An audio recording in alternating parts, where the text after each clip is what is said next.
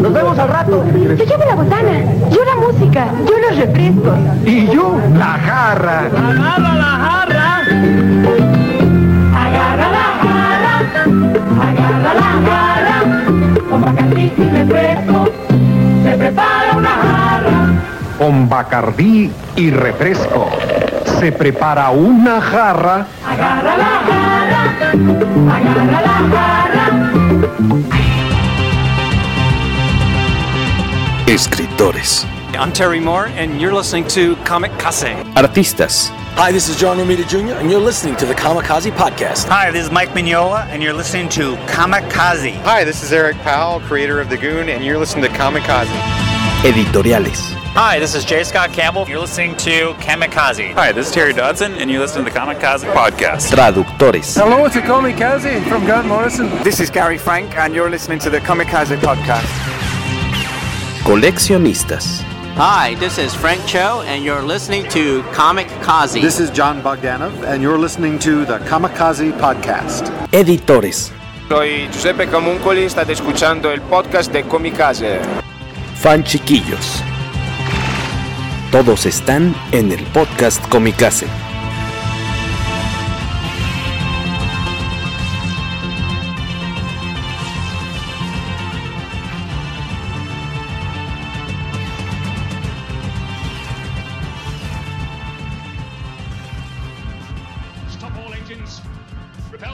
There. ¿Cómo está usted? Buenas noches, señor Waco. Bienvenido usted al podcast con mi casa. ¿Cómo está? ¿Cómo está usted, señor Jorge Tobarín? Muy buenas noches. Ahora estoy yo solo. Jorge Tobarín se acaba de ir, así que tendré que improvisar. No sé qué sucedió, pero aparte él lleva la producción, entonces. No sé. O sea, sí nos dejó la lista de, de cosas de las que vamos a platicar, pero mismo que platique yo solo. Ya de haber picado algo ahí el señor Tobarín. Pero bueno, Sí, ya regresó. que le pasé la mano por el teclado y no saqué. ¿Cómo estás, amigo? Ahora sí, perdóname. Me, me- me salí solito. Very good. ¿Tú cómo estás?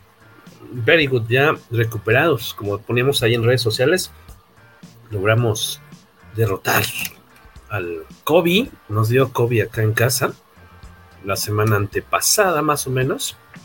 De hecho, por eso no grabamos el miércoles pasado. Ya estábamos casi yo ya de salida. Todavía aquí Eli. Mariel Gil, alias Mariel Gil, de, de Comicase, este, todavía estaba un poquito más enferma todavía la semana pasada, pero ya aparentemente ya estamos de vuelta. Muchas gracias a los que están por acá en esta noche de chismecillo, botana. Mira acá hay cacahuatitos. Allá en el fondo vemos taquitos. ¿Qué estás comiendo tú? Un, un dulce de propóleo. Es que lo que sí traigo es, lo que sí traigo es un poquito de, de tos. Por eso estoy apagando a cada rato mi micro. No, está bien, está bien. Gracias por estar por estos eh, rumbillos. Ya en cualquier momento se va a unir el señor Beto Calvo aquí al poderoso podcast con mi casa número 237. Pues más que nada, vamos a también a comentar un poquito, eh, a chismear notillas eh, de días recientes. Esperamos que se queden con nosotros también a darnos sus comentarios, a ver qué opinan al respecto sobre, sobre esto. Arrancando primero, pues tristemente en el episodio anterior del podcast con mi casa habíamos comentado pues que, que estaba muy grave Tim Sale, ¿no? De, de salud y que, o sea, tal cual no se habían dado mucho más detalles sobre qué es lo que lo estaba aquejando. Y tal cual, pues, este, ¿qué habrá sido? Yo creo que tal vez dos días después de Sí, que se dio esa noticia, o sea, fue muy rápido. Lamentablemente, eh, como ya saben los comiqueros, pues fa- falleció Tim Sale muy, muy joven, creo que menos de 60 años tenía, ¿no? Por ahí, Lamentablemente. por ahí andaba la nota de, o sea, el dato de, de su edad. Pero sí, eh, tuvimos, tuvimos chance de, de conocerlo acá en, en México porque fue invitado de un evento que justo es donde yo empecé a, a llevarme con este pelafustán que está aquí al lado de mí, Jorge Tobalín, cuando, cuando él solía trabajar en la Ibero y yo fui a ese evento porque la Ibero organizó este evento llamado ANG, que era Asociación de Narradores Gráficos. Y trajeron a personalidades bastante importantes del medio comiquero, entre ellos, obviamente, Tip Sale. Por ahí vino Mark Wade también. este, Sean Galloway, eh, vaya, hubo dos ediciones, pero, pero una en particular ahí andaba Tim Sale, que aparte si no me equivoco, esa, esa vez que vino andaba un poco malillo como de gripa o algo, porque recuerdo también que hubo un día en la Ibero en la que de plano la niebla no permitía ver ni el edificio de enfrente. Sin embargo, ahí todos con el frío en Santa Fe, este, estuvimos en, en las charlas y en el- los meet and greets que se hicieron con, con estas personalidades. Y digamos que lo bueno, como se hizo entre semana, lo bueno fue que, y, Santa Fe aparte, no, eh, no fue muchísima gente. Creo que tuvo una afluencia decente. Sin embargo, eh, la gente que pudimos participar en el meet and greet éramos muy poquitos. Entonces sí había bastante chance de platicar con los invitados. Incluso hicieron sketches acá eh, sin bronca.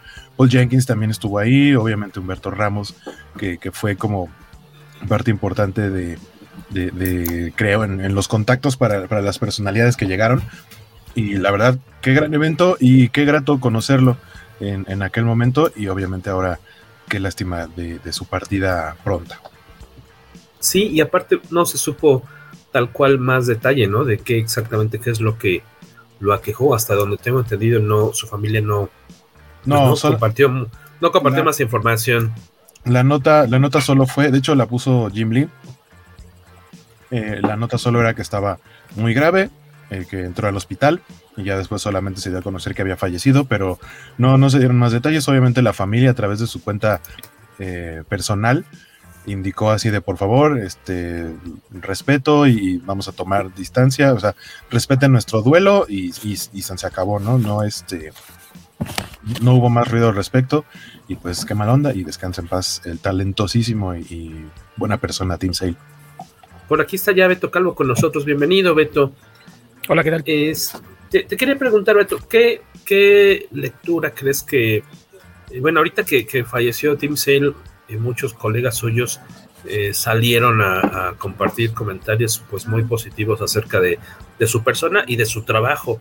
Eh, leía que, que mm, un, un dato interesante, yo lo desconocía que él era eh, dal- daltónico y que por eso eh, pues obviamente eh, era un reto para él, ¿no? De cierta forma, eh, el trabajar en el, en el mundo del cómic, pero que eso lo, esta, pues no sé si puede contarse como discapacidad, pero bueno, este problema visual, de cierta forma, lo complementaba o, o- o lo trataba de resarcir de cierta forma, pero trabajando más, este, pensando todo como en blanco y negro, tengo entendido, ¿no? O sea, como que trabajando de, esa forma, como, como base, Beto. Este, ¿Tú qué, qué- lecturas son las que crees que así de, de Tim Sale uno tiene que chutarse? ¿Cuál es lo que más recomendarías de? Yo he leído poco, me acuerdo que me gustó, y de hecho la leí hace, yo creo que fue en pandemia, me parece. Este, eh, nunca había leído el Daredevil Yellow. Eh, creo que es de las lecturas favoritas que él, de, de sus fans. Creo que es de lo más querido. ¿Qué, qué crees que es lo que tenemos que, que checar de, de Tim Sale, Beto? ¿Qué nos puedes recomendar? Bueno, primero una, una acotación. No era daltónico como tal. Tenía un cierto grado de daltonismo. Entonces, él lo que decía es que podía percibir el color sin ningún problema, pero sí le costaba un poquito de trabajo trabajar con él. Porque, o sea, distinguía un azul de un rojo, un verde, un amarillo, pero no las tonalidades. Entonces, esa es la razón por la que le gustaba más trabajar en blanco y negro. Y eh, por eso también tenía coloristas muy específicos con quienes trabajaba. Si te das cuenta, casi toda su obra, por lo los últimos 20 años, casi todo lo, lo, que publicaron a color de, de, su trabajo es con los mismos coloristas. Eh, era gente a la que ya le tenía mucha confianza. El colorista más viejo que yo colaboraba con él era Jeremy Cox, cuando todavía era color analógico. Ya en, en, años más recientes, generalmente eran Dave Stewart, Trish Mulvihill y en los últimos años Brennan Wagner. Eran los, los coloristas que eran los, los de su entera confianza y los que creía que podían complementar bien la, la visión que él tenía de, de lo que quería este, proyectar. En cuanto a les, lecturas que, que, valgan la pena, pues ahí el, tema es que como artista, pues a veces tiene la, la mala fortuna de, de que puede, puede, él puede haber dibujado un gran cómic y la historia no ser tan buena, ¿no? Lo que es un enorme riesgo, sobre todo cuando trabajas con el chambón vividor de Jeff Lab. Entonces ahí, ahí el tema es que los mejores cómics de Jeff Lab son los que jugó Tim Sale. Y yo siempre postulé la, idea de que eran tramas de, de Team Sale a las que el convertía en, en, guiones. De hecho, muchas de sus últimas colaboraciones, el crédito ya no está como escritor y artista. Dice Jeff Loeb y Team Sale, storytellers. Entonces, yo me inclino a pensar que en realidad siempre fue así la, la relación, pero no, no siempre habían recibido así el crédito. Fue hasta las, las últimas de ellas en donde ya aparecía de esa forma. Bajo esa premisa, yo lo que les recomendaría echarle un vistazo. Si son fans de Marvel, toda la saga de colores. Son, son miniseries que todas ellas son, son muy bonitas porque lo que hacen es explorar el pasado de los personajes, como que te resumen un poquito la esencia de lo que son. En particular, el, el Spider-Man Blue y el Daredevil Yellow creo que son mis favoritos, pero el, el Captain America White y, y, el Hulk Grey no, no tienen desperdicio tampoco, son bastante buenos. Y del lado de DC, pues está claro eh, eh, lo, lo, primero que hizo en una colaboración con Darwin Cook cuando lanzaron la serie de Superman Confidential, una historia que después se, se recolectó como Superman Kryptonite. Esa historia también es bastante buena y obviamente la, las cosas con Batman, que son los especiales de Halloween, que yo creo que ahí lamentablemente sí se, se, empezó a notar el desgaste de que terminaron haciéndolos ya porque se vendían muy bien, porque los tres especiales de Halloween que salieron primero, que eran este, Madness, Ghost y, y el primero que no tenía nombre y después se, se le conocía como Hate a, a, la historia, esos tres yo creo que son las mejores historias que son con, con Batman, después vino The Long Halloween, que era eh, como seguir el mismo tono, pero con una historia muy larga, y ya Dar Victory sí parecía como tratar de regresar un poquito sobre lo mismo, pero, pero yo creo que sería eso, los especiales de Halloween de Batman y las, las miniseries de colores en, en Marvel. En, en, cuanto a cómics independientes, pues yo, todo el mundo sabe que soy muy fan de Grendel, él desde finales de los 80, muchos de, de sus nuevos trabajos en el mainstream fueron colaborando con, con Matt Wagner en, en Grendel, entonces eso es algo que también si, si le pueden echar un, un, vistazo vale mucho la pena. Y yo cuando conocí su trabajo fue de forma casi simultánea que salió el primer especial de, de Halloween de Batman y que él empezó a trabajar en Wallstrom cuando estaba Jim Lee haciendo experimentos de, de, cómo se veía su estilo pasado por el filtro Frank Miller de, de alto contraste, eh, hizo una historia cortita de, de que esto después se, se, extendió para la serie regular de, del personaje. Los primeros dos números dibuja Jim Lee y a partir del tercer número el artista regular de la serie es Tim Sale. Y esos son cómics, es, son aventuras eh, paramilitares con elementos por ahí de, de fantasía oscura y, y sectas. Está, está bastante interesante y es también un cómic que vale bastante la pena. Por aquí nos dice Paco Hernández, dice de Team Sale, he tenido ganas de leer Catwoman When in Rome. Me gusta mucho cómo dibuja Catwoman. Paco, que por cierto, que Paco acabamos de, de, encontrarnos con él, ¿no? Si no me equivoco, Paco es este nuestro nuevo lector de Comicase, ¿eh? lo conocimos hace tres semanas en el evento del de cómics que se hizo allá en el Museo de la Ciudad de México y el fin de semana que acaba de pasar eh, nos encontramos de nueva cuenta en el Comeji, en este festival de, de cómics y este y cosplay un poquito una, una mezcla, pero bueno, un poquito más orientado a cómics aquí en el en el salón de los ferrocarrileros. Mucho gusto en, en verte por allá, Paco. El otro fue el Multiversos NGM, ¿no? NGM, ¿no? Uh -huh. Este, por, dice Beto Calvo, perdón, Alberto Palomo, por recomendación del Master Calvo, es Superman cuatro estaciones, dice. No, no entendí el mensaje, pero. Super, Superman for All Seasons. Que la Lo que pasa es que en, ya en alguna ocasión yo había comentado que la, la, historia también era bastante buena, porque aparte yo creo que se rompe un poquito porque todo el mundo generalmente ubica el estilo de, de Team Sale por el uso de sombras. Y, y, en ese caso yo creo que es eh, en donde prácticamente no hay sólidos negros, ¿no? Es eh, casi casi puras siluetas y eso te demuestra la, el, el, nivel de talento a la hora de hacer la composición de páginas, sobre todo. Creo que es algo que, que a mucha gente se, se, le olvide y de repente se van con la idea de, de, que es uno de estos estilos muy característicos que funcionan por el alto contraste hacia la miñola Kelly Jones, Frank Miller y no, se, era bastante bastante más dinámico en su forma de, de hacer las cosas, además de, de que tenía un estilo de composición que a mí, a mí me encantaba. Por ejemplo, su Superman se ve masivo y no se ve amenazador, lo cual yo creo que es un, un reto bastante complicado hacer que, que, se vea como un personaje imponente sin que se vea como una presencia amenazadora. Se, se ve como un, un, un, gentil gigante, ¿no? No, no sé, eh, la, la, forma en la que componía las viñetas y sobre todo ahí en ese caso también lo, lo que hacemos de las colaboraciones de color es algo que, que ayuda mucho. Que por cierto, cuando llegué estaban diciendo de, de lo de las causas de la muerte, sí se iba a conocer, ¿eh? lo que pasa es que no hicieron mucho ruido. Falleció de una insuficiencia renal. Que de hecho, creo que quien lo, creo que el primero que lo dijo fue eh, Richard Starkings, que era amigo suyo de muchísimos años. Creo que él fue el primero que lo dijo y después empezaron a, a correr chismes en, en, redes sociales y en la cuenta de Twitter de, que, que era Art by Sale que, se quedó la esposa manejándola después de que entraron al hospital. Ahí ella después puso un mensaje aclarando que sabía que había muchos rumores y, que quería hacer una aclaración, que fue un problema eh, de, de, los riñones, que era un, un, padecimiento que él ya tenía años arrastrando, pero que no había querido hacerlo público para no mortificar ni a sus fans ni a sus amigos y colegas, que era algo que con lo que siempre lidió en privado y por lo que no, no quería hacer mucho escándalo, pero que ella salía a hacer la aclaración porque ya había visto que había muchos rumores y, y chismes, entonces que, que, ya había visto por aquí un par de personas se habían dicho cuál era la verdadera causa y nada más para aclararlo que había sido eso, una insuficiencia renal, un padecimiento que él traía de, mucho tiempo atrás y que cuando ingresó al hospital fue porque sí ya estaba bastante grave, que eso, eso explica el, el tono tan eh, poco táctil que tuvo Jim Lee para, para hacer el mensaje cuando decía que iba a entrar al hospital. Probablemente Jim en ese momento ya lo sabía y, sabía que probablemente no iba a salir del hospital, pero creo que sí le, le faltó un poquito de, de, más tacto con cómo compartió la noticia. Jesús Estrada Sánchez dice que la edición Ultimate de, de Batman de Long Halloween es maravillosa. Juan Carlos López, el buen Juan Carlos nos manda a saludar. Chase Nesta también por acá está. Blitz, no, lo había, visto por acá, por estos lados.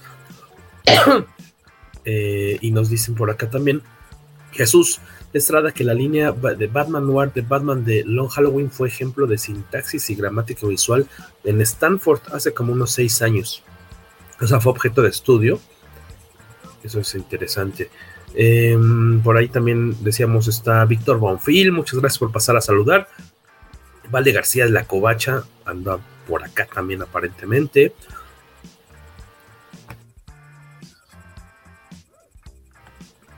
Ahí le muté porque me dio tos, pero por, eh, estar entrando a los cacahuatitos. Félix Salzar, muchas gracias. A Ju Hernández Lugo también que anda por acá. Está preparando chilaquiles. Espero que sean verdes. Al mismo tiempo que escucha el poderoso podcast Comicase.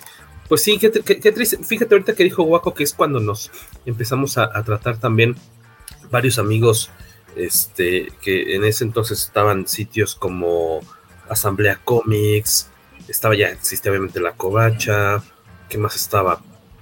Este, ¿qué otros proyectos estaban en ese entonces? Pero me acuerdo que varios a, a, amigos de estos medios comiqueros nos conocimos probablemente tal, tal, tal vez este, en ese evento. Ese evento. No sé si lo comimos juntos, ¿no? No sé si fue alguien de Marveleando. Marveleando. Estaba. Um, ay, se me fue ahorita otro nombre de otro. otro Super Comics. Bueno, no sé si ya era Cultura Comic, pero Super Comics ahí andaba. Tal vez todavía era Super Comics. Me acuerdo que comimos juntos ahí en la cafetería. Uh -huh. me, de hecho, me acuerdo que esta visita de Team Sale, yo creo que, me imagino que tal vez fue patrocinada de cierta forma por eh, quien, es quien en ese entonces eh, eh, tuviera la serie en, en, cable de Heroes, porque te acordarás que él hacía las él era, él era, el, era, el, artista, de, el que se supone que era el pintor de la serie de héroes, que veía como pintaba cosas que eran como el futuro o algo así. Porque me acuerdo que en, en el marco de este evento de cómics hubo una proyección por parte de la, televisora, el canal de tele que tuviera la, la serie, no me acuerdo ahorita quién, eh, y hubo una proyección en un auditorio de la universidad y aparte te daban, está, todavía lo tengo por ahí como, como souvenirs, te daban el botonzote como de bota por Pet Riley, ¿te acuerdas que era el, el, el hermano? Bueno, que eran los villanos, ¿no? Peter Petrelli, si no me equivoco. Y, y, también te daban un cómic con portada de Team Sale como conmemorativo de, de, la serie. Por ahí todavía también lo, lo tengo. La, sale Hiro Nakamura, Nakamura, peleando contra un, no sé si es un T-Rex o algo por el estilo, que es una como cosilla rara que te obsequiaban ahí en, en esta actividad de, de, de, Heroes. Isaac, su nombre era eh, Isaac, el del pintor, dice Félix. Hace mucho que no le entro a Heroes. Me acuerdo que vi la temporada 1, la 2, ya yo me desconecté en la 3 porque dicen que era muy mala. Hiciste bien, hiciste bien. Con la 1 basta. ¿No? ¿Tan, tan triste estaba la, la tercera? La 2 da bandazos muy gachos y la 3 sí ya ni, ni para qué perder tu tiempo. Hace unos años regresaron con una cuarta temporada o algo así, o qué hubo de Heroes hace unos años, algún otro proyecto. Hubo algo, ¿no? Por ahí extra. Eh, creo que salía en Sony Channel, nos dice Blit. Que no sé si sea, este, me suena como que es Federico Blit, o tal vez no. A lo mejor es otra persona, podría ser. Eh, no, era, no, era, Sony Channel, era Sony Entertainment Television. Sony Entertainment Television. Héroes empezó bien, pero chafeó, dice Alberto Palomo. Eh, por otro lado, bueno, pues esto es como en el apartado de las noticias tristes, ya, ya tiene 15 días que sucedió, pero no habíamos tenido oportunidad de, de grabar episodio, pues que, que, que, que la, lamentable. Y de hecho aquí en, en, México no tiene mucho de que reeditaron The Long Halloween. Entonces, este, pues al menos para que quienes quieran entrarle en español eh, a trabajo de, de Team Sale, pues ahorita eh, hay una, iba a decir que es un buen momento, ¿no? Pero hay la oportunidad de acercarse y encontrar algo relativamente rápido, al menos en los Sanborns, por ejemplo, o en puestos de revistas. Según yo, el When in Rome es bastante, bastante reciente. Eh, en español. español. Ah, que salió en español. Nos dice Jorge Arturo Aguilar López que la nueva, eh, me refiero a The Heroes, era una secuela revival, dice Jorge. Es que yo me acuerdo haber leído algo de que habían sacado algo de Heroes hace dos, tres años, pero no, no, no le puse mayor atención en, en, su momento. Eh, por ahí, cierto, hay que aprovechar y este, darle, hacer este, el apapacho que alivia a distancia, el, el, el abrazo de Acatempan a Beto Calvo y a Esteban por, ya son 300 episodios, ¿no? De, de Comic Verso, yo lo he estado escuchando en cachitos el episodio mientras me baño sensualmente, eh, pero pues ya 300, es que son más de 10 años de programa, ¿no, Beto? Y 11, justamente esta semana se cumplen 11 años. Del eh, primer que, episodio. No, no, lo hemos atinado porque eh, generalmente nos cae el, el, 200, el 250 y el 300, una o dos semanas antes de, del aniversario como tal del podcast. Entonces ahora fue el 300, el 301 ya está grabado, el 301 probablemente se va a publicar en, en Patreon el jueves y el viernes, que es el día que, que el podcast cumple 11 años, aparecerá el episodio 301. Muy bien, muy bien. Felicidades. También por ahí consideraban este que hubo más o menos un año más o menos que no estuvieron, eh, vamos, que se tomaron de descanso. Un, un sabático. Ándale. Sí, sí, aproximadamente un año fue, fue lo, lo, que no estuvimos activos, pero pues aún así serían 10 años de podcast con, con uno de vacaciones intermedio. Sí, sí es bastantito. Y, y decíamos, son 300 episodios del podcast regular porque con lo que le sumamos de los especiales de Patreon, el área de Tierra Prima, algunos especiales claro. temáticos que hemos hecho hace años, estamos haciendo la cuenta y más bien yo creo que ya andamos por ahí de los 390, tirando los 400 episodios totales. Entonces sí, sí es bastantito. El Comic Verso pueden checarlo en pues, las plataformas principales de audio para aquellos que no. Que, que por cierto, y Esteban aparte dice, con un contenido fuerte de, de cómics, ¿no? Decías que generalmente. No, que, que, digo que aparte Esteban dice que a ver cuándo vuelve a estar de invitado en el podcast de Comicase. Ah, pues padrísimo que se venga a cotorrear con nosotros, que se prepare su, ¿qué es? ¿Pisco? ¿Cómo se llama? Lo no, que... El pisco no lo preparas, el pisco es una... El pisco lo compras, ya, ya es la bebida. Es un licor tal cual. Sí, no, no, no, sé si hay alguna bebida que se prepare. Él, él generalmente se echa cualquier cosa. Si tiene whisky, si tiene alcohol, va para adentro. ¿Estás diciendo que es un borrachazo? Eh, yo solamente diré que en ocasiones en los podcasts alcanzan a oír los hielos en el vaso de cristal. No sé qué sea, pero eh, quienes nos escuchan no me dejarán mentir que de repente se escucha por ahí en el fondo el, el tintineo de los hielos. Eso, eso, este, es como su. Se me fue la palabra, lo que come Popeye. Espinacas. Espinacas, sí es como su, acá su combustible para estar al tiro en el podcast. Puede ser. Comic Verso. Hay, hay, que invitarlo al, al, al, buen Esteban. Hace un buen que, que estuvo con nosotros. Estará, estará divertido. Eh, hoy, en las primeras horas del día, los, los héroes de Marvelitas de Netflix se mudaron, ¿no? Tengo entendido a Disney Plus y con mucho revuelo. Habrá gente que me imagino que en su momento no vio las las series que arrancaron por ahí de ¿qué? 2013 o no, 2015, ¿no? 2015, si no me equivoco, es cuando salió la primera temporada de, de Daredevil. Entonces ya están disponibles para aquellos que, que, extrañaban, porque se acordarán que las habían quitado ya de Netflix hace un ratillo y ya se incorporaron de nueva cuenta ahora en Disney Plus. Eh, el tema de las licencias, ¿no? Porque pasó esto en, en otras partes del mundo, fue como a los 15 días, desaparecieron de, de, Netflix y a los 15 días empezaron a aparecer en Disney en distintas partes del mundo y en Latinoamérica no, nada más no sabemos para cuándo. Decían, sí, sí van a llegar, no sabemos cuándo, pero sí van a llegar. Me imagino que por ahí hay algún tema de, de licencias por resolver de, de manera territorial, pero ya cayeron y cayeron aparte con, con el agregado de, de, que ahora ya no, ya no entiendes exactamente para qué sirve estar, ¿no? Porque ahora resulta que eh, ya entras y, como pusieron eh, estas series en el catálogo y algunas de ellas pone que son para adultos, si quieres ver el catálogo completo te da que en cada perfil le pongas si ahí tienes acceso al catálogo completo o solamente el de para hasta 14 años de edad. Entonces, si, si ya tienes contenido adulto en Disney Plus, ¿cuál es la idea de seguir teniendo dos plataformas? Claro. Como que no estuvo bien planeado eso, ¿no? No, pues sí estuvo bien planeado porque te están cobrando dos servicios. estuvo bien planeado Oye, para ellos. Como no negocio, eso, pero. No solo eso, sino que justamente la semana pasada, creo, lanzaron esta promoción. Eh, estoy entrecomillando al aire. De que ahora hay un combo, porque existe el combo Plus, que es estar con Disney Plus. En teoría, a un precio mejorado que si pagaras cada uno por separado pero ahora aparte integran Stars Play, que es otra plataforma que tiene un contenido un poquito más independiente de series y películas. Y se supone que puedes pagar alrededor como de 300 pesos al mes por los tres servicios, pero la neta es que, o sea, el catálogo de Stars Play por lo menos a mí no me llama la atención. No dudo que haya quien sí y quien quiera entrarle ese combo, pero a mí no, no me pareció un, una oferta atractiva a mí hay un puñado de series que me interesan, pero por un puñado de series no le voy a agregar más a mi consumo de, de streaming.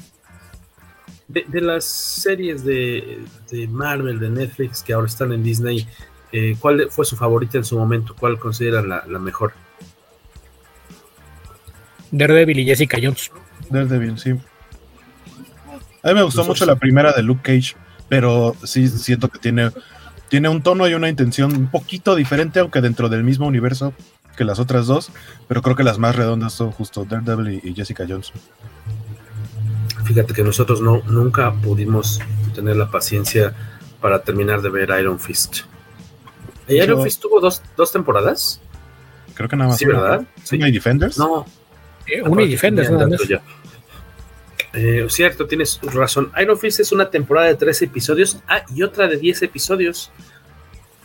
Sí, la segunda ¿Ah, es la que ya no, no, no, logramos regresar del todo. Daredevil con 3 temporadas, Jessica 3, Luke Cage 3, eh, Defenders una temporada, obviamente, y The Punisher 2 temporadas. Pues ahí lo, lo, que querían rescatar de, de Iron Fist era Colin Wing, ¿no? Y, y, y, luego por ahí eh, esos celos de estudios lo impidieron. Creo que lo comentamos aquí, ¿no? Cuando pasó lo de las, las audiciones que le, le invitaron sí, a Jessica Henry a que hiciera pruebas uh -huh. de, de, cámara con Simu Liu para aparecer en, en Shang-Chi. Y al mismo tiempo le habían invitado, le ofrecieron un papel en, en, Matrix. Y los dos estudios le dijeron, ah, pero si vas a hacer esto no puedes ir con el otro. Uh -huh. Entonces sí, ahí yo creo que ella tomó la, la, decisión más inteligente, fue pensar, ok, Matrix, esto es un, un regreso de una vez y no volverá jamás, el, el, universo de Marvel va a seguir aquí y, si no se hace ahorita, eventualmente, seguramente habrá alguna oportunidad de regresar de alguna forma, entonces, eso fue lo que hizo y pues estaría bien que, que ya que están reintegrando los personajes, que Colin Wing se, se reintegrara al MCU. Nos dice, ¿Qué nos dice Ju Hernández, señor Waco?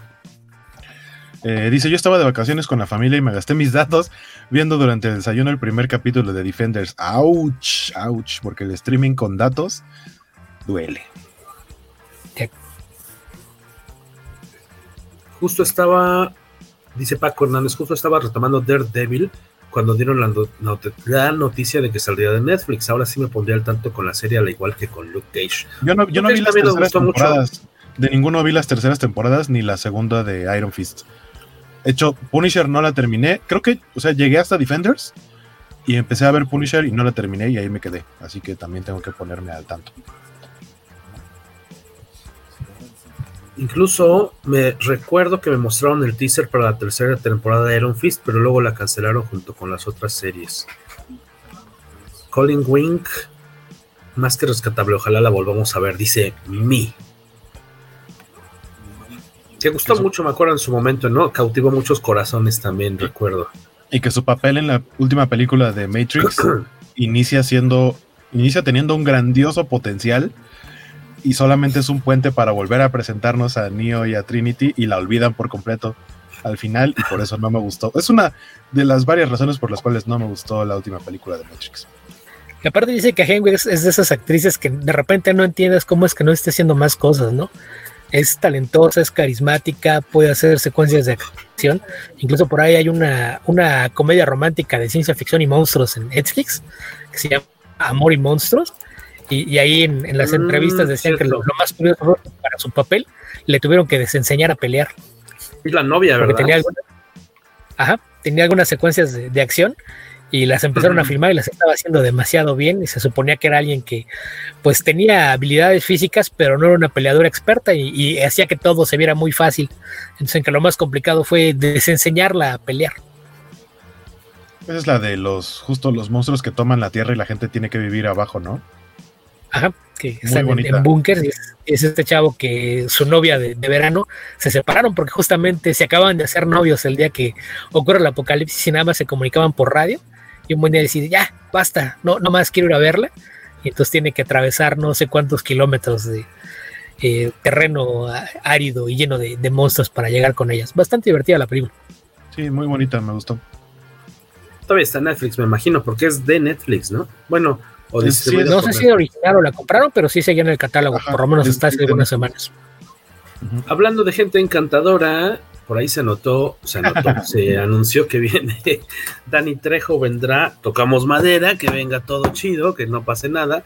Será el primer invitado anunciado del evento de la mole de octubre, esta que se va a realizar 29 y 30 de octubre, o sea, el fin de semana de Halloween, digamos, eh, o previo a Halloween. Es el primer invitado eh, y también se anunció hoy que estamos grabando que viene el creador de, del cuervo, viene por tercera ocasión. Tenía uh -huh. como seis años de no haber venido este. Eh, ah, se me fue ahorita el nombre. James, James Obar. Obar. James Obar. Que fíjate, lo, nos tocó verlo hace como unos tres años, yo creo, todavía en, en, en el evento de, de cómics que hace la WAP en Puebla. Está, uh -huh. está padre el eventín. Es la nos tocó. La, no, esa es la. Ah, no, sí, sí, sí, Ficomics. ¿no? Sí, sí, sí.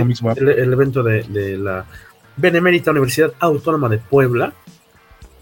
Ahí fue de sus invitados estelares. Va a venir, pues, a, a, a compartir tiempo con los fans de, de, de, de, El Cuervo. En el caso de, de Machete, de Dani Trejo, yo nunca he visto, y me imagino, no sé si ustedes han visto esta famosa película de Cholos. ¿Cómo se llama? La de sangre, no sé qué. Que hay una película que siempre, que tiene muchos memes, de hecho.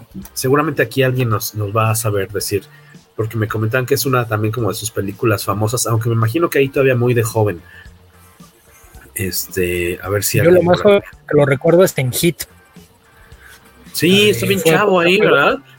Es, es, uno de los saltantes de la banda comandada por el personaje de Niro. De Niro en la que también estaba el Kilmer, pues uno de los matones que anda con ellos es Danny Trejo que, que incluso ahí trae el pelo corto.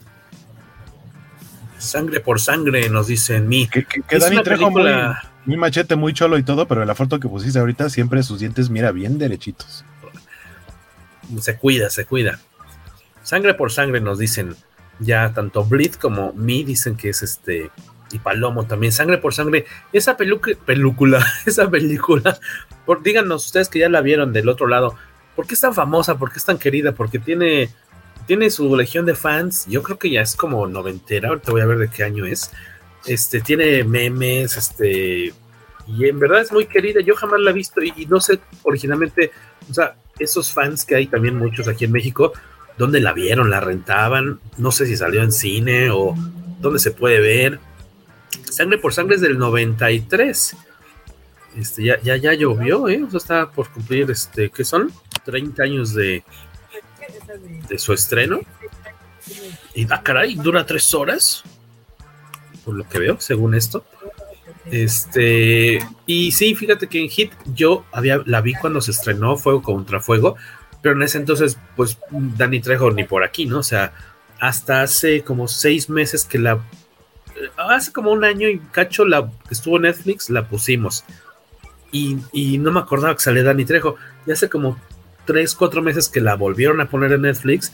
Dije, ah, caramba, ahí sale Dani Trejo jovencillo y, y, y pues ahí de aliado de, de Robert De Niro. Se las recomendamos mucho si tienen oportunidad. Una película muy policíaca, ¿no? Diríamos. ¿O cómo, cómo, dirías que es, Beto? ¿Es un thriller pues policíaco? ¿Qué será? Es un thriller, un thriller criminal, diría yo, porque en realidad se centra más en, en la banda de asaltantes y el policía que lo está persiguiendo que, que en la investigación Pachino. policial. Muy Sí, recomendable. está el, chéquenla. el mito este, ¿no? De que la escena en la cafetería la, la grabaron por separado. Que, que, que sí es cierto, es algo que la hace todavía más impresionante. La escena en la que se encuentran por primera vez el, el detective y, y El cara a cara de- del ladrón y el policía con un, café por medio. eh, Y que es, es tal cual es una conversación y, y- y la leyenda urbana es que cada quien grabó sus partes por separado con alguien dándole los pies, lo cual pues le, le- da un, un valor extra al, trabajo de actuación de los dos, pero pues por algo son actores tan respetados, ¿no? Que de repente los dos se han tenido muchos tropezones en años recientes, pero en aquella época todavía eran un par de actores muy, muy respetados. muy, muy respetados, muy queridos también. Eh, y sí, en, reci- en recientes, en meses recientes hemos visto por ahí a Dani Trejo como el, domador del, del Rancor. En Más que, más que domador, era el criador, el criador del el rango. creado- criador. Criador. Eh, por ahí yo, yo me acuerdo que eh, me gusta como este, el, es que me acuerdo si se llama eh, Six Blades, ¿cómo se llama en, en Desperado, en Pistolero? Es este asesino de... Sí, tienen de un, un nombre lleno medio lleno raro. de cuchillos, ¿no? Navajas. Y hay, otra, otra película en donde es una- un asesino similar y se llama Cuchillo. Y luego el machete, entonces machete, cuchillo, Six Blades, pues son como que los mismos. Y, e incluso el, el papel pues ya, ya era como que pues, es, Danny Trejo haciendo lo que hace siempre, porque incluso en Spy Kids, aunque ya no es un asesino, el, el look que trae y demás, como el tío de los niños, es también muy, muy similar.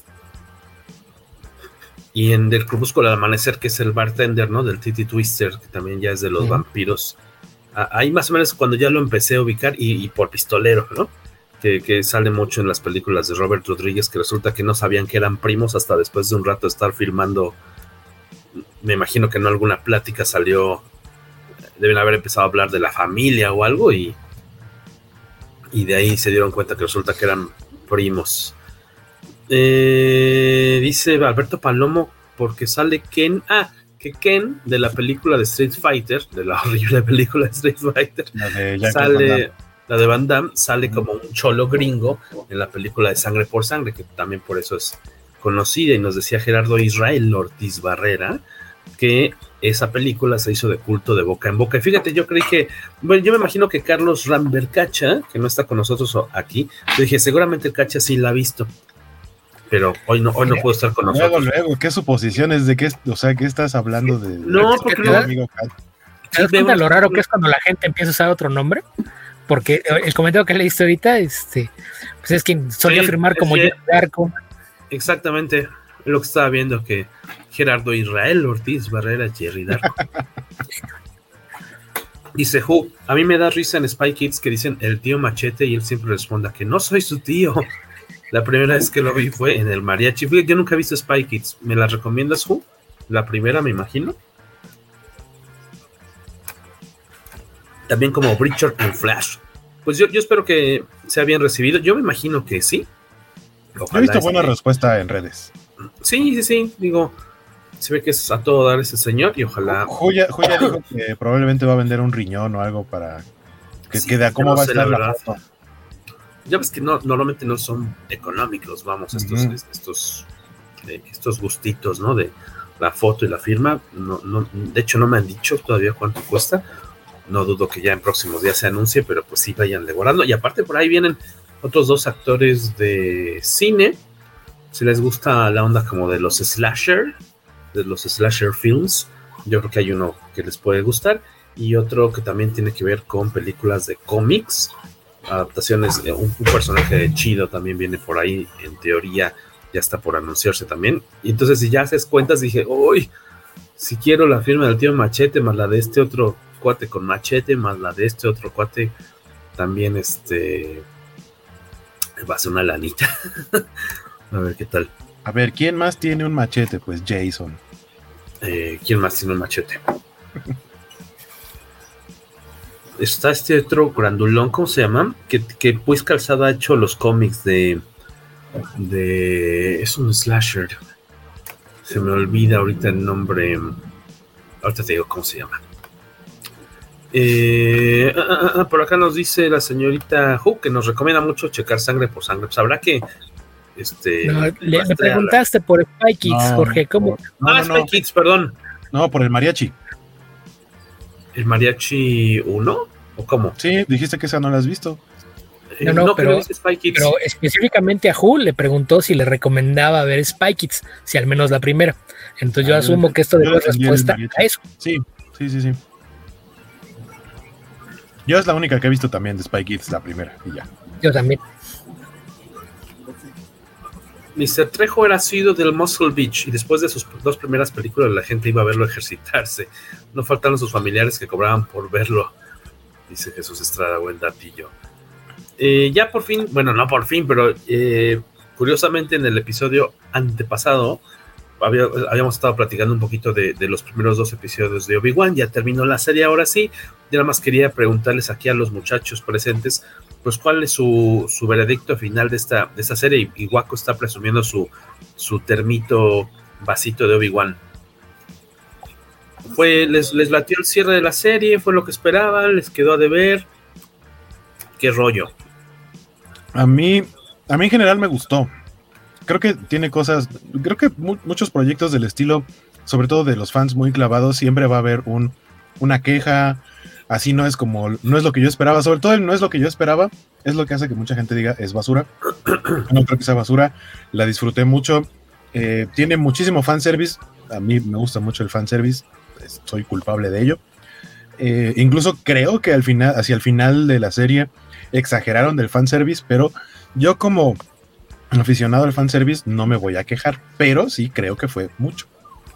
Eh, creo que la serie fue como creciendo, tiene a lo mejor un pequeño, o sea, como, como problemas de ritmo en cierta, en cierta parte en el desarrollo de, de la misma. Entiendo por qué hay gente que está enojada, pero principalmente hay gente que está enojada porque así son los fans de Star Wars, se enojan por cualquier cosa. Sobre todo si les tocan el abro este este comillas aéreas, Comillas. este el canon de las películas originales, sobre todo trilogía original. Si algo entra en conflicto con eso, ya, ya están diciendo que es una cochinada y no sé qué. Tiene cosas que la verdad a mí sí, sí me hicieron hacer un gesto como de, ay, no ma, o como de, ¿y eso qué? Pero, pero en general me entretuvo, o sea, yo, yo esperaba tener ese, ese momento de, de, ah, mira, ahí están Iwan McGregor y Hayden Christensen, que sale muy poquito y a fin de cuentas sale todo tapado. El momento, el momento en el que sí se alcanza a ver la cara, eh, sobre todo eh, en este como flashback, como Anakin y obviamente ya como Darth Vader cuando se, se muestra parte, parte del rostro y es la voz superpuesta a la de ya el, efecto que, que se supone que utilizaron una tecnología especial para que la voz de Darth Vader de, de James Earl Jones sonara igual de ágil que como sonaba en el episodio 4, por ejemplo, no, no una voz lenta, pues ya después de cuántos años. Eh, dice Bleed que si mejor que de Mandalorian, no, no creo que sea mejor que de, Mandalorian. Aparte, un gran problema que tuvo esta serie es que originalmente estaba planeado para hacer película. Recientemente han salido eh, datos que dicen que no iba a ser solo una película, sino que estaba planeado para hacer una trilogía. Y, y, algo que leí de uno de los escritores originales de, de, eso que iba a ser una saga de películas es que, por ejemplo, el arco de, de, Riva iba a ser diferente. A mucha gente no le gustó que Riva supiera que Darth Vader era, Anakin. Al final creo que no lo resolvieron tan mal, pero mucha gente no le gustó. Pero se supone que en la historia original, Riva no sabía que Anakin era Darth Vader y ella lo único que vio fue a un Jedi, que era Anakin, matar a todos sus compañeros, atacarla a ella misma. Entonces ella lo que cree es que los Jedi tenían un, eh, era como un plan para junto con los clones, eh, tomar el control y el poder sobre la República. Entonces ella está, ella odia a los Jedi. Y cuando conoce a Obi-Wan, Obi-Wan le revela que Anakin era, es, es, Darth Vader y que realmente era un plan de él solo y no de todos los Jedi. A lo que Riva, cuando va a ver a Darth Vader, le dice: Yo maté a Obi-Wan. Y como Vader lo que quería era matar a Obi-Wan en su ira, mata a Riva, que será como su, su arco. De, de, después de todas las atrocidades que hizo, tenía que morir. Porque, porque eso de la redención después de haber este, matado niños y, de, y mucha gente y cortar manos y demás. Familias enteras. Exactamente. Eh, para mí ese, es, esa historia que leí tenía bastante sentido. No sé por qué no la tomaron para, para la serie. Es que ahí te crea otra clase de, de problemas, ¿no? Porque eh, siempre te dejan con la idea de que Obi-Wan pensó que había matado a Anakin. Lo dejó abandonado, pensó que se había muerto. Entonces, que él sepa que Anakin es Darth Vader tampoco tiene mucho sentido. Que, insisto, a veces es el problema, porque eso pasó desde las precuelas. Las precuelas hacen muchas cosas que no tienen sentido contra la, la trilogía original. Entonces, cada vez que regresan a esos personajes, contradicen algo de una u otra manera siempre termina por contradecir algo y eso es un, un, problema. Lo del fanservice, yo creo que en el caso particular de Star Wars, cada vez que vuelvas a, a esos personajes de, de, la saga original, vas a tener que recurrir a eso. No, no hay de otra porque no, no, puedes hacer muchas cosas a nivel historia porque el, mismo hecho de que tengas contenido en distintos periodos te, te, restringe mucho lo, lo, que puedes hacer.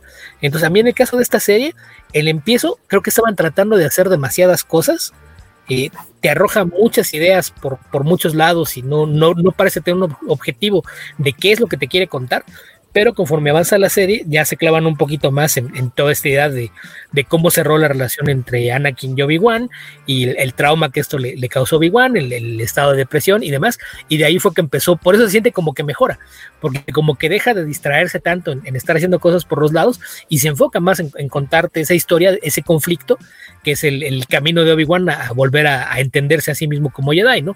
Que es con lo que cierran ya con, con la aparición de, de Qui-Gon pero sí creo que hay, hay, episodios en los que sí, sí hay momentos en los que no te queda más que meñar la cabeza y decir, nah, ¿en serio? Pero, pero sí, sí, creo que hay el, el, tema este de que fue una película, creo que también eso tiene mucho que ver con cómo se trabaja, ¿no? Que, que era lo que yo comentaba la, la, ocasión anterior, que cuando puse un par de comentarios en Twitter por ahí se, se me fueron a la yugular por, por no haberme extendido, que yo lo que decía era que es, es distinta la forma de trabajar en cine o en televisión. En cine generalmente todo gira alrededor de la visión del director. En televisión todo gira alrededor del, del, showrunner, que generalmente es el escritor principal o el jefe de, escritores o el escritor único. Entonces, cuando agarras un proyecto de, de, cine y te lo llevas a televisión y lo va a dirigir a alguien que trabaja en televisión, ellos están acostumbrados a que les dicen exactamente qué es lo que hay que hacer.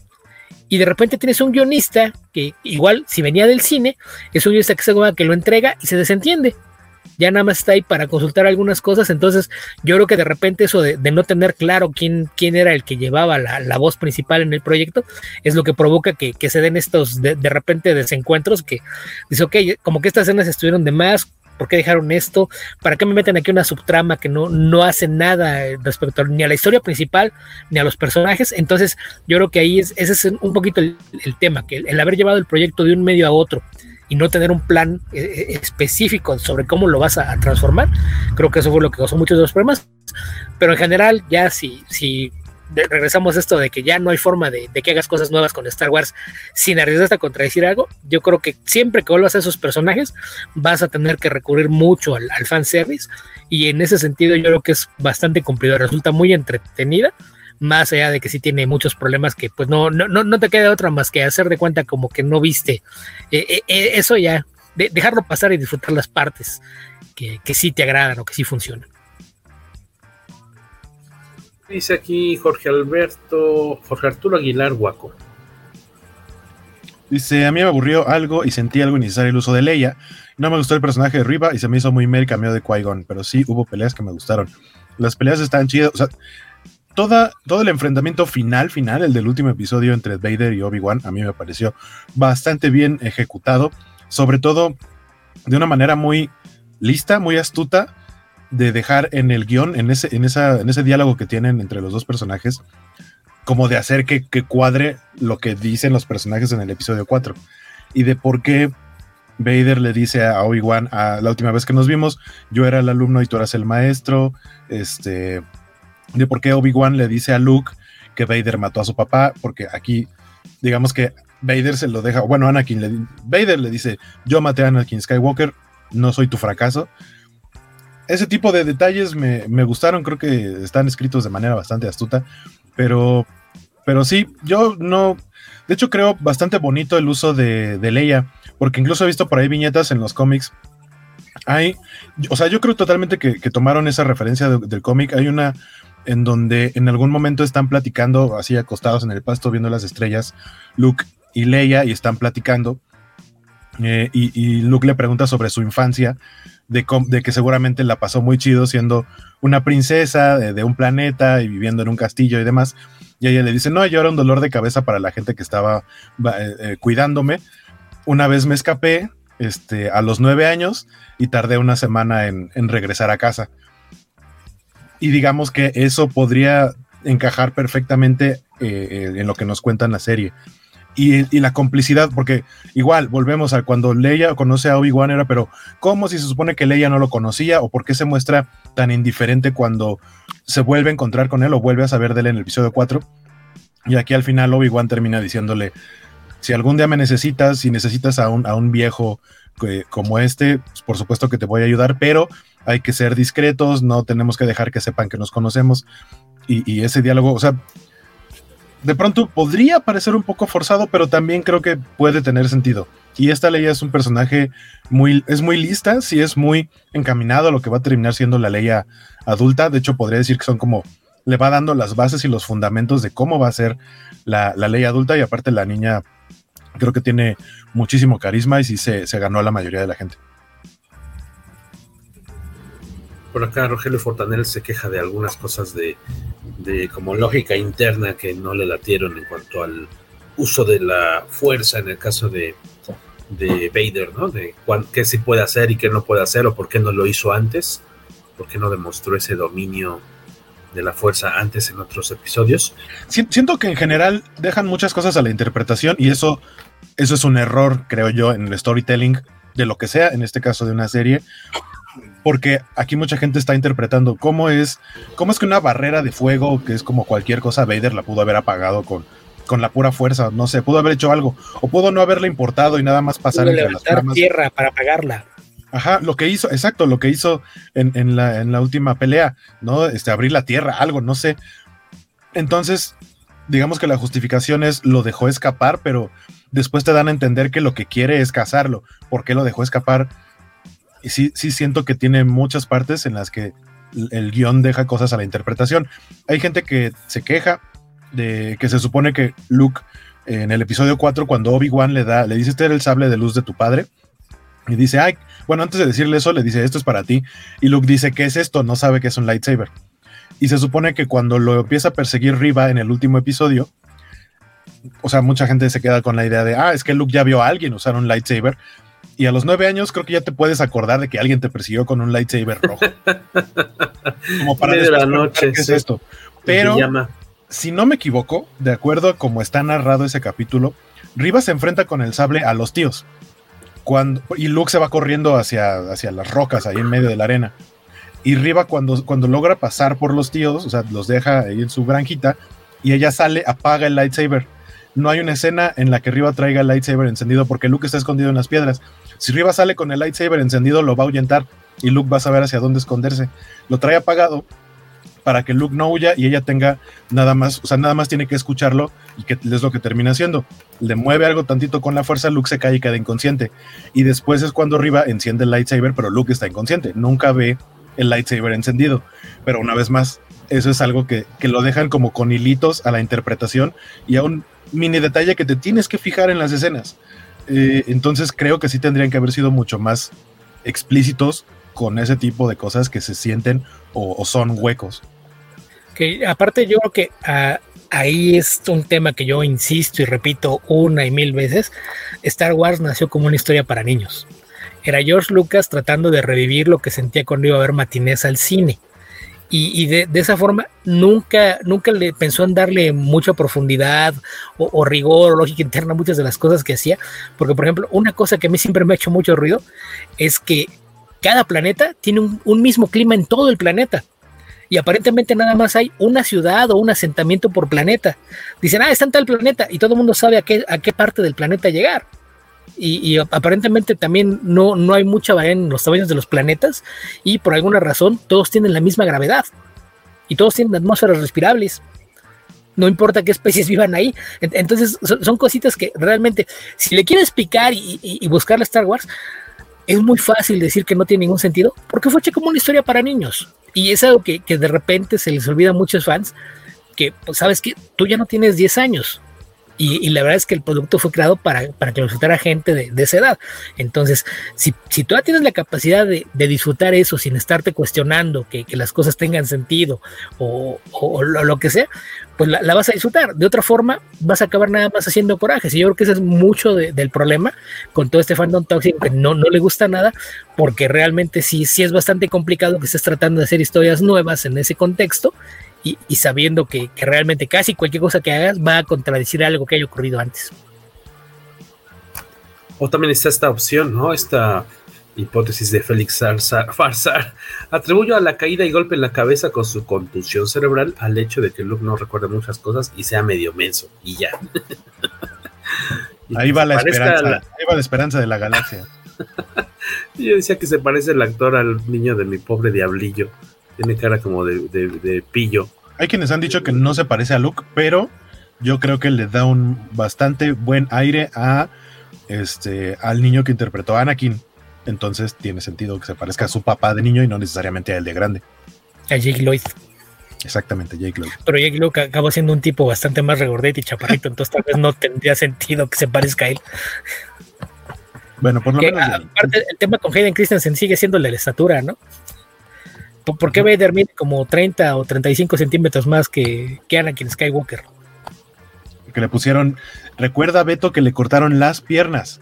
Cuando lo construyeron, dijo: Quiero ser más alto. Y le hicieron piernas más largas. Pero yo no le veo las rodillas a tres cuartos de la pierna. es lo que tendría que haber pasado. le pusieron plataformas. Eso sí puede ser. Un poquito acá, un poquito, sí, un poquito más largo el muslo, un poquito más larga la pierna y aparte plataformas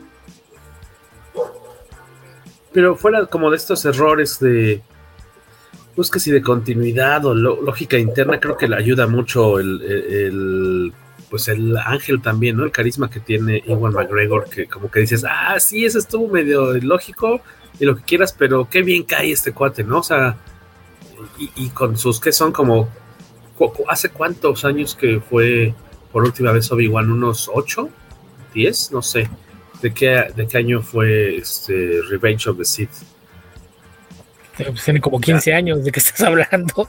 Ya, ya tanto así. Yo, yo, yo por eso decía pues que si eran 8 o 10 años. ¿no? Que fueron 2001, 2003 y 2005, creo. 2005 es eh, Revenge of the Sith. 17 años. 17 años después. Yo creo que no, este. 17. Un friego. Eh, también acá nos dicen que, bueno, como ejemplo de algo infantil, pero muy bueno, está la serie de Clone Wars. Y justo me estaba, acordando ahorita que dijo Beto lo de los planetas y esto que todos son iguales. Creo que Clone Wars es la serie en la que sí exploran un poquito de eso. Sí mantiene, sobre todo en los planetas más conocidos como Alderaan, este, Coruscant y demás, Tatooine. Pero cuando van a otros planetas, sí exploran un poco más el que haya otro tipo de climas, el que haya otro tipo de razas, un poco más eh, raras que de por sí las que ya veíamos. Eh, Clone Wars es una gran serie. Eh, Clone Wars, la de Tartakovsky, ¿cómo se llama? No, no, no, la, la, la larga. La de. ¿Cuál la de Filoni. Pues, la de Filoni.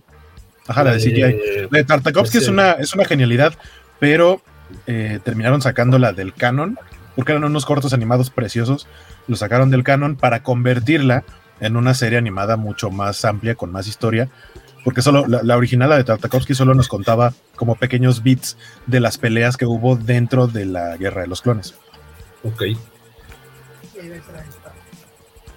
Eh, por acá tenía otra cosita anotada. Ah, por ahí me preguntaban que dónde conseguí este vaso. Eh, lo dieron en una activación en el Festival Tecate Emblema. Ahí hubo una como un stand de Obi-Wan y te tomabas una foto y te daban tu vaso. En el episodio anterior habías recomendado, bueno, estabas más, no recomendado porque estaba a uno o dos días de salir a la venta el, el videojuego más reciente de Tortugas Ninja y lo ya pudiste jugarlo, ¿verdad? Me parece. Ya, ya lo acabé. Ya, te, Lo ya acabé. lo acabaste, Me obviamente. acabé. No es que no es un juego muy largo. Y lo bueno es que tiene diferentes niveles de dificultad. Entonces, a mí me gusta mucho solamente saber la historia de los juegos. No me gusta frustrarme al ponerlo en el nivel más difícil y que me maten en el nivel 2 20 veces. Entonces lo puse. Creo que podría jugarlo en el nivel normal sin broncas porque lo puse en fácil y la verdad es que no requerí. No requerí ni de un continuo. No me mataron demasiadas veces. Pero es algo muy, pero muy, muy divertido. Eh, les decía que se puede jugar de hasta seis personas al mismo tiempo en la misma consola, pero dependiendo de cuál. Según yo, se puede en el Nintendo Switch y en línea, porque se puede jugar en línea con, con otras personas. Incluso tiene un modo que es como de emparejamiento, en el que tú dices, ya quiero empezar a jugar, le aprietas un botón y empieza a buscar quiénes van a tener, eh, o sea, quiénes van a empezar a jugar igual que tú, y los pone en el mismo escenario para que juegues eh, con otras personas desconocidas al mismo tiempo y en la, y en la pantalla estén todas las tortugas, no solo las tortugas, sino que puedes jugar también con Abril, con Splinter, y cuando acabas el juego desbloqueas a Casey Jones. Casey Jones. Ese es el modo Los- historia, y aparte está el modo arcade, que el modo arcade es igualito que el modo historia, solo que sin la parte de los gráficos que te van contando como si fueran viñetas de cómic, sin el mapita por el que puedes recorrer para eh, regresar a algún nivel, sin los extras, como que descubras eh, secretitos por ahí escondidos de, otros personajes. Eh, y aparte, solamente no, no tienes continuos, es hasta donde llegues, hasta que se te acaben las vidas. Entonces, tiene, tiene bastante rejugabilidad, está bastante bonito. Te preguntan, mandan aquí mensajito para Guaco que si vas a ir al panel de Primal, hablando de Tartakovsky. Supongo que está hablando de, de panel de de. Realmente nun- nunca contemplo, sí, sí pongo en mi lista a qué paneles quiero ir, pero casi nunca los contemplo porque casi siempre es muy difícil entrar a los paneles. Eh, depende cuál. En el caso de Primal, no creo que sea de los más difíciles, pero sí hay que invertirle un buen rato de fila y de estar desde cierta hora temprano para poder acceder. ¿Es que una nueva serie? Primal, Primal ya existe, es una animación de Genndy Tartakovsky que es eh, como de un cavernícola y, y la, la animación es muy buena, es muy bonita. Nos dicen por acá Jesús Estrada que Neil deGrasse Tyson dio una conferencia en Princeton diciendo que el uniclima planetario es común, que él dice siempre que no todos los planetas son como la Tierra. Podría ser ahí un, un- un- esto de Y la masa y la gravedad. Pero, pero la neta, ajá, exacto, pero la neta Star Wars está planeado como si fuera todo en un solo planeta y solo cambias de colonia o de, de estado. o sea, está, dis- está diseñado como algo así y nada más dijeron, bueno, y si en lugar de ir a otro país o a otro estado o a otra colonia, vamos a otro planeta. Es, es la única diferencia. Y, y meter ese tipo de cosas como de como científicas que existen en la vida real, nada más iba a hacer que fuera más complejo contar la historia. Sí, porque en Star Wars siempre puedes respirar en cualquier planeta sin dificultad alguna, todos hablan quieren- todo. si quieren algo así, o sea, con, con todo este detalle de gravedad y demás, jueguen Mass Effect. Nunca me voy a cansar de recomendar que jueguen Mass Effect. Es un gran juego de eh, guerra, ficción eh, y, y ciencia, sobre todo también. Aquí además, eh, eso es un argumento de Neil deGrasse Tyson cuando hablas de Star Wars, ni al caso. Recuerden, Star Wars es fantasía espacial, no ciencia ficción. Exacto. Y casi para cerrar, hoy se dio a. Bueno, lanzó, ¿qué era? Prime Video. Eh, ya sacó ahí el- un primer tráiler de la serie de la serie que por fin ya, después de haber tenido algunos problemas, me parece que de, logística, ya por fin siguió adelante y porque ya tenía varios añitos que se había anunciado que, que tenían planes de hacer esta, esta serie de Paper Girls basada en el cómic de Brian K. Bone y de eh, Cliff Chiang. Eh, aquí en México se puede conseguir el cómic, obviamente en inglés, son 30 números, si no me equivoco, pero existe el- los tomos que están, han estado trayendo de, importación Planeta, eh, para aquellos interesados, y por ahí está el, se estrenó el tráiler y esta serie sale el último día, penúltimo día de, de julio, o sea, más o menos en un mes se va a estrenar en, en Amazon Prime, a ver qué tal eh, le va. De hecho, estaba escuchando en el episodio 300 de Comic Verso, platicaron un poquito de, Cliff Chiang en este caso, ¿no, Beto? Que decían que cuál era como su, el trabajo eh, tanto de Esteban como, como de Beto Calvo, el trabajo favorito de Cliff Chiang, y creo que ambos coincidían en que Paper Girls era lo mejor por tratarse de un cómic de, de, de, autor. Decían por ahí que en el caso de Wonder Woman, que es muy poquito muy bonito el arte, pero que la historia no es muy buena. Yo, yo insisto, a Brian Azar no debe escribir superhéroes.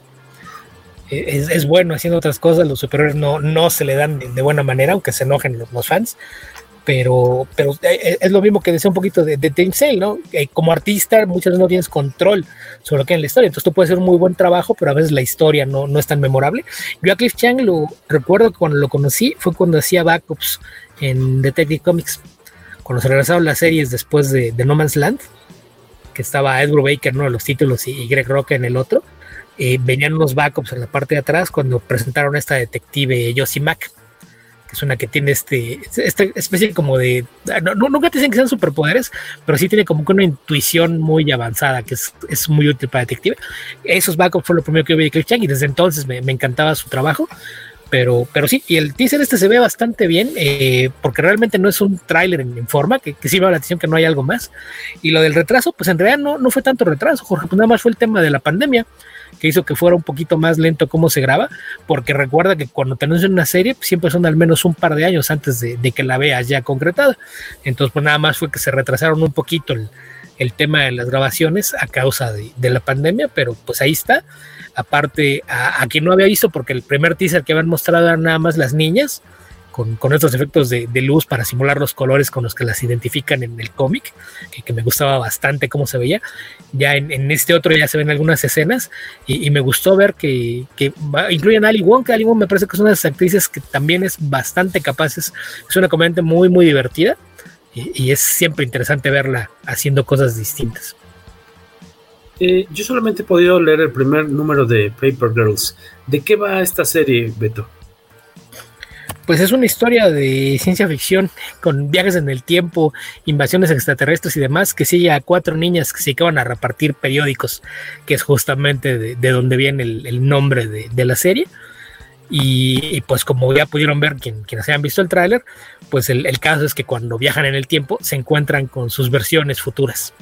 Entonces eh, eso es algo que, que generalmente te da material para, para trabajar con los personajes y es siempre una de las fortalezas en todos los, los cómics de Brian K. Vaughan.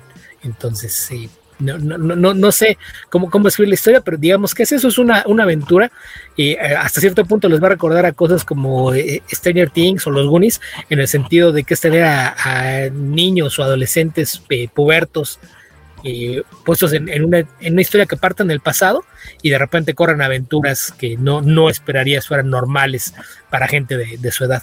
Pero es un cómic que la verdad es que vale mucho la pena si, si le pueden echar un vistazo. Yo sí les recomiendo que, que lo lean. La verdad es que es bastante bueno ese cómic.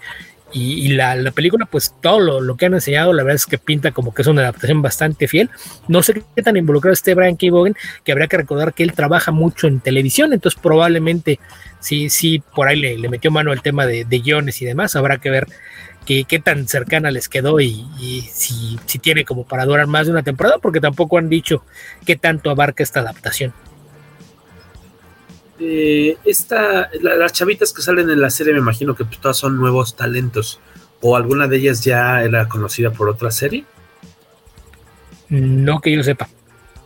Sí, yo vi, la, vi el, el, trailer, teaser, dije, no, no, creo que sí, son todas chavitas, a lo mejor, no, no, no necesariamente su primer trabajo, pero todavía no son este, muy, muy conocidas, pero a mí al menos el trailer me llamó la atención, a ver qué tal, como decías, no, no sobrarán, no faltarán las comparaciones tal vez con Stranger Things, porque podría tener ese sabor, saborcito, porque arranca en los 80, ¿no? La, la historia. Y luego tienen sí. este salto en el tiempo. Pregunta sí, Paco Hernández, ¿cuántos números de Paper Girls son en total? Dice Paco Hernández. Yo, si no me equivoco, son 30. Mi duda es, eh, llega a un final, o sea, si tuvo un cierre la, la, el cómic, Beto. Sí, sí, es una historia completa. que generalmente esa es otra ventaja con, con los cómics de, autor, ¿no? Que se planea de una forma y, tienes la, la, idea de la historia que quieres contar y a lo mejor no tienes una idea clara de, de, cuántos números te va a tomar, pero sabes a dónde tienes que llegar y en este caso así fue, ellos sabían en dónde terminaba y fueron 30 números los, los que tomó contar la historia completa. Pues hay una, una recomendación, como escucharon, Beto dice que está bastante efectiva esta, este cómic y pues ya viene, estamos a un mes de que se estrene la, la, primera temporada de esta serie, a ver qué tal es, que también, que también recibida es. Hablando, hablando de Stranger Things, para ver los dos últimos episodios de la cuarta temporada del fin de semana, o sea, más bien que si te, que ya, ya, ya llegan es el cierre de, ahora sí, de la cuarta temporada de este fin, que sí, aparte son episodios largotes, ¿no? El viernes. El viernes. Son como Por lo que películas, dijeron, ¿no? Casi, casi. Es que toda, la, toda esta temporada fueron episodios de más de una hora. Andaban por ahí de la hora y cuarto, hora y veinte. Por ahí uno de ellos creo que incluso rebasa la hora y media. Y por lo que dieron a entender, estos dos episodios igual van a ser de más de hora y media. Entonces, tal cual, como son dos peliculitas. Dos películas. Dos peliculitas y para el cierre de eh, Stranger Things cuarta temporada, que tengo entendido que hay una quinta, ¿no? Que, o sea, en teoría ahora sí ya es la, la última. Quinta y última. Decían que, bueno, que habrá otro salto temporal, pues para también ajustarse a las longitudes y rasgos de los chamacos que cada vez están, uno parpadea y se ven más grandes, ¿no? Cada, con cada escena están más peludos. Pues es que el problema es que con la serie se supone que está pasando un año entre temporadas, pero si pasan dos en la producción, pues sí, de, de repente te lo complica, sobre todo por la edad, ¿no? Porque uh -huh. si fueran chavos de 17, 18, pues ya los tienes de, de cierto tamaño y no, no, no, te afecta tanto, tantito maquillaje y peinados y, y la libras, A pero, los, pero los actores los tienes ahí, de cierto tamaño. Eh, sí, oh, Jorge, el que, el que hambre tiene en pan piensa, ya sabemos que tú sí tienes la cabeza metida en lo más profundo de la coladera, pero sí, era de lo que yo estaba hablando. Eh, pero en, en, este caso, pues digo, el, el, tema es que cuando tienes chavitos de, de, entre 11 y 15 años, pues es cuando dan el estirón y, y sí te, te, complica mucho la, la, narrativa, sobre todo a la hora de hacer flashbacks, ¿no? Que, que en esta temporada se, se vio con los flashbacks que tuvieron que traer una, a una niña para que hiciera Eleven en todas las, las escenas. Fake. Flashback. Que, que, por ahí había fotos de, del detrás de cámaras que es, es curioso porque a, además del director está la misma Millie Bobby Brown dándole indicaciones a la niña de cómo hacer cada escena como codirectora de esas escenas. Ah, fíjate, no, no me tocó ver eso. Este, ya se ven bien labregones todo el, el elenco infantil de Stranger Things. Sí, Rogelio, que decían por ahí que el, el, villano principal de Stranger Things es el, el peluquero, ¿no? De Will. Por, Will va a terminar siendo el malo. Escúchenme lo que les digo. Ah, es que pues no, no, sabemos qué es lo que está pintando, ¿no? No han mostrado qué es lo que está pintando en el es este en esa temporada. Es, es Mike encuerado, todos lo sabemos. Mike eh, esa es una de las teorías porque acuérdate que trae el, la pintura enrollada sí. en una mano y cuando no le hacen caso porque llevan de la mano Mike y, y, y Leven, como que se enoja y hasta lo, lo arruga un poco, pero, pero después vuelve a aparecer el, el, rollito por ahí de la pintura, entonces no sabemos qué sea. El rumor, el rumor fuerte es porque se supone que ahora en esta última temporada, si no la han visto, aquí va algo de spoiler, eh, un grupo de los chicos, porque ya hay varios grupos, eh, llegan al Upside Down buscando algo en específico porque ubican, ah, bueno, estamos en otra versión de nuestro mundo, solamente tenemos que ir a tal casa para obtener eh, cierto objeto y cuando llegan a buscarlo resulta que no está lo que estaban buscando, ven un calendario, una, una, un diario o algo así y ven que la fecha es justo de cuando desapareció Will. Entonces pareciera que el Upside Down se creó y se quedó congelado en la fecha en la que desapareció Will. Y, y, por ahí dicen que Will y Vecna tienen que ver algo. Ah, que ahorita que de, de Vecna, en el panel que hicieron de, de Stranger Things en To Doom, hicieron su, su, propia versión del jueguito este de este Kiss Marry Kill. Y, y fue, hubo por ahí un momento bastante divertido porque le preguntan a, al actor que interpreta a Eddie. Y dice, a ver, este, Peña Nieto. A, a ver, de, de, vamos con estos personajes y le, le dicen a de Víctor Krill, eh, Murray y Vecna. Y dice, me casaría con Murray, eh, mataría a Víctor Krill y, y ¿qué era el otro? Besar. ¿Vas a besar a Vecna? y contestan él y, y Maya Hawk al mismo tiempo. ¿Qué no has visto a Jamie? El actor que interpreta a Vecna antes de ser Vecna. Pero los dos al mismo tiempo. Es- eso fue un momento divertido.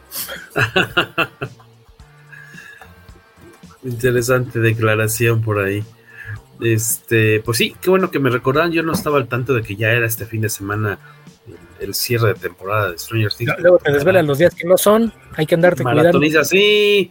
Estaba con qué? Con Obi-Wan, ¿no? Me estaba yo preparando ya mis nachitos y todo, mis dedos de queso. Así, oye, toca desvelada y no, ¿cuál era un día después? Me falló ahí el cálculo muy gacho. Qué bueno que alcancé a cansar. Qué bueno que todo se podía refrigerar. Este, pero sí hay que estar al tiro, entonces, este. ¿Cuándo es por fin? Es, hoy es miércoles. El viernes. Eh, Stranger Things Console, ¿el viernes a primera hora? Ujú. O- ah, pero Pero No acostumbrado recuerdo, que es la una de la mañana. Sí, yo Ah, no, ok, yo las no- primeras no horas del viernes. La hora de estreno de Netflix, porque en Disney siempre es a las 2 de la mañana. En, en Netflix hay cosas que de repente, dependiendo del país de origen, a veces si, si es algo que venía de Europa, de repente aparece por ahí a las 10 de la noche ya, ya está disponible, pero el- lo regular es que sea a la una de la mañana. De repente hay una que otra cosa que se mueve, pero, pero por lo regular esa es la hora. pues, estaré al pendiente para ahora sí ver qué sucede con, con los niños. ¿Quién es su personaje? Ya para cerrar, ¿quién es su personaje favorito de, de Stranger Things actualmente? ¿Cuál es su morro favorito? Steve Harrington, me cae muy bien. Bueno, en sí, la dupla Steve Dustin me, me, me caen, muy, su- me caen muy bien. Que aparte esta temporada creció con el agregado de Robin. Ajá. Así la, la, la tirada de Steve Dustin y, y Robin. Es, es pegadora. Y la adición de, de Eddie, si lo usan bien, creo que puede, puede ser otra suma muy, muy buena en la serie. Eddie, Eddie al principio sentía que me iba a caer mal, pero terminó evolucionando en un personaje muy chido. Sí, Sí y, que- y tan solo con el avance que se ve de, de usar la guitarra, ya que vieron que el poder de la música, e- es- eso es ahí con la guitarra ahí en medio de- de- del Upside Down, se ve, se ve interesante. Habrá que ver qué hacen con el personaje, pero creo que fue una buena edición. Pero sí, al, al menos en esta última temporada, lo, las dos últimas, lo, lo más divertido ha sido el, el Steve Dustin Robin. A mí suena que este Eddie no va a sobrevivir, tiene cara de víctima. Se va a sacrificar o algo por el Yo, estilo. yo que ya veo, yo que ya veo viviendo tiempo prestado es a Jonathan, El, El ah, novio sí, sí, sí. de, de el hermano de Will. Ya de plano, como que su Jonathan personaje- tiene fecha como de que se está pudriendo desde la primera temporada. Sí, es cierto. Parece ¿Qué- como qué- cadáver, como si no se bañara. Y aparte, en esta temporada nos lo volvieron este, que le entra acá la hierbita vaciladora y peor tantito. Por ahí cierto, lo- que- lo- que bien- ahorita que lo el, el Carlos Vallarta, este pizzero. el de los brochachos. Ujú. Que otra cosa que también salió en el panel de, de To Doom, los hermanos Doffer revelaron que originalmente iban a matar a Steve en la primera temporada. Uh, gran error, habría sido, ¿no? O sea, ya, ya tenían pensado que lo iban a matar, pero sobre la marcha, entre lo que estaba haciendo el, este Joe Query, el, el- el actor, lo que- entre lo que estaba haciendo él con el personaje y como sentimos que iba evolucionando, decidimos que nos sentía más vivo que muerto.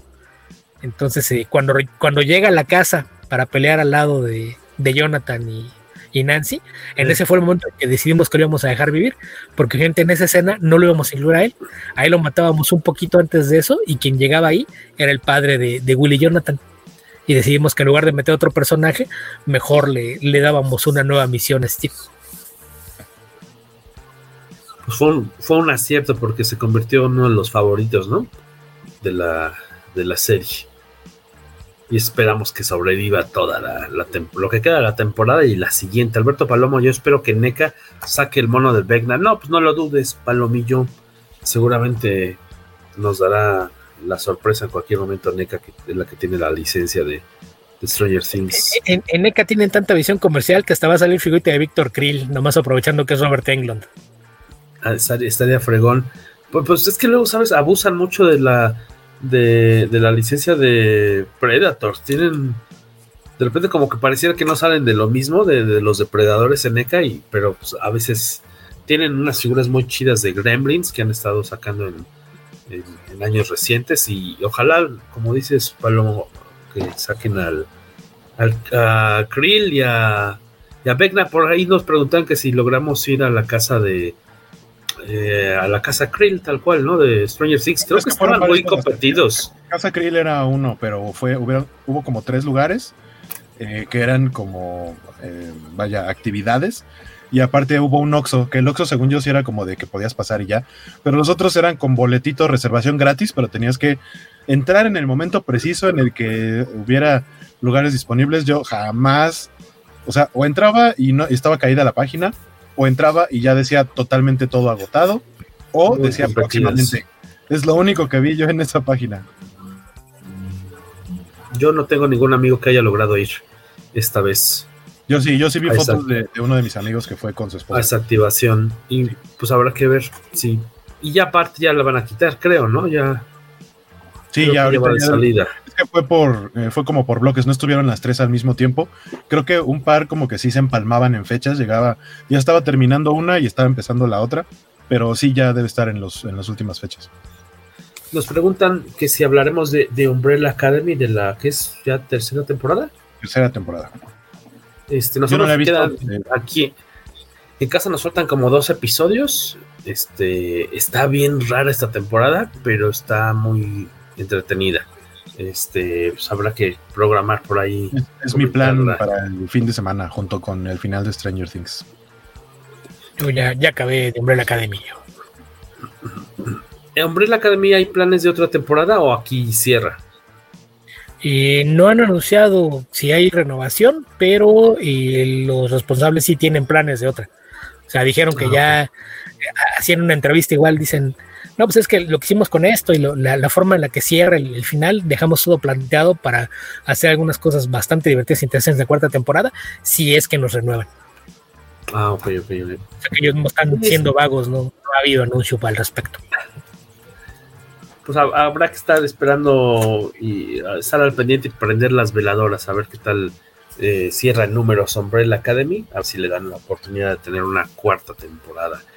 Eh, pues ya son, estamos cerca de la hora y media, ¿eh? ya es momento de desaparecer, todos no sin antes recordarles dónde encuentran a estos camaradas. Como decíamos, Beto Calvo está eh, recién estrenando el episodio 300 del, del podcast de Comic Verso, pues ya por ahí también viene, tiene en puerta el podcast de décimo aniversario también, episodio de décimo aniversario, Beto, donde te podemos leer también. Y pues tengo un blog en lograrnecesidades.blogspot.com donde mayormente comparto reseñas de películas, libros y cómics. Y además de eso tengo una página de, Patreon donde además de, que haya acceso adelantado a esas mismas reseñas, hay varios textos exclusivos para esa plataforma sobre temas similares. Entonces eh, esa la encuentran en patreon.com diagonal guía ficcionauta, todo de corrido y ficcionauta con X. ¿Y el señor Waco? Pues a mí me pueden seguir en mis redes, estoy en, sobre todo en Twitter y de vez en cuando en Instagram como Skywaco. Y me pueden ver y escuchar en algunos de los programas Cobachos. Los martes en la noche tenemos las ñoñoticias gamer, en donde a veces hablamos de muchas cosas menos de videojuegos, pero se pone divertido. Eh, las Cobacharlas, que recién terminó la de Obi-Wan, pero ahorita todavía continúa la de Miss Marvel. Eh, y eh, también los sábados llegamos a tener programa de videojuegos que es Cobocho Bits y, y, pues lo que vaya saliendo acá en el poderoso podcast Comicase, obviamente también. Por ahí si quieren que el próximo episodio se, episodio se trate de Umbrella Academy, pues no olviden ir- irnos dejando ahí sus comentarios en redes sociales para pues sí, este, armarla. A mí me gustaría leer el... eh, ¿Cuántas miniseries son del cómic? ¿Son tres o cuatro? Yo he leído eh, Dallas, este... ¿Cuál es la segunda? No, Dallas es la Apocalypse segunda. Suite, Apocalypse Suite, Dallas y Hotel Dallas. Hotel Oblivion. Hotel Oblivion, que no he leído Hotel Oblivion. Eh, me gustaría leerlo antes de. Bueno, terminando la serie, me gustaría rastrearlo para, para leerlo y ver qué tanto tiene que ver, o que nada, o si no tiene nada que ver. Pero sí estaría suave, estaría suave, Who. Vamos a, a ver aquí, hacer la votación, a ver si les late la idea de platicar de esta tercera temporada de Umbrella Academy el próximo miércoles por acá. Este, pues sin más, eh, yo en mi caso los bus- lo- nos encontramos por ahí en Twitter como El Tobalo o como Jorge Tobalín en Instagram. Eh, ahí me dará mucho gusto si pasan a saludar.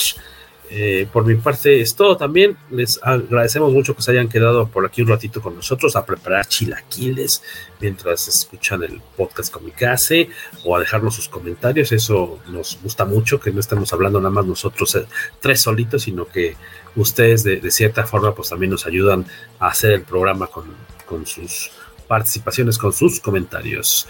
Eh, pues ya sin más, despidámonos. Esto ha sido el episodio ya 237, vamos paso a pasito, eh, llegando, llegando al 250 del eh, cada vez más poderoso podcast.